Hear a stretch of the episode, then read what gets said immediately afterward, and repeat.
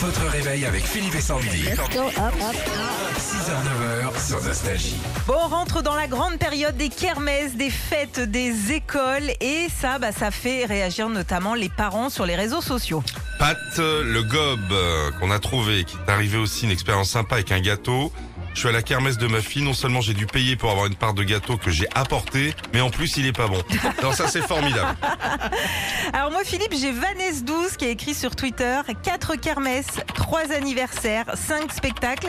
C'est moi ou mes gosses ont une vie sociale plus riche que la mienne Sur les kermesses d'école, j'ai trouvé une petite blague de Laetitia sur internet. Vous voulez boire quelque chose? Un morito s'il vous plaît. Madame, c'est la kermesse de l'école. Ah pardon, un morito s'il vous plaît maîtresse.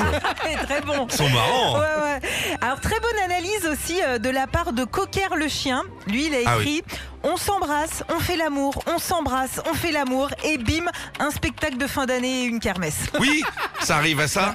Et puis en fait, le thé indien qu'on a trouvé sur euh, Twitter, je crois, Ouais. pour euh, la kermesse, la maîtresse de ma fille tient le stand de Chamboultou.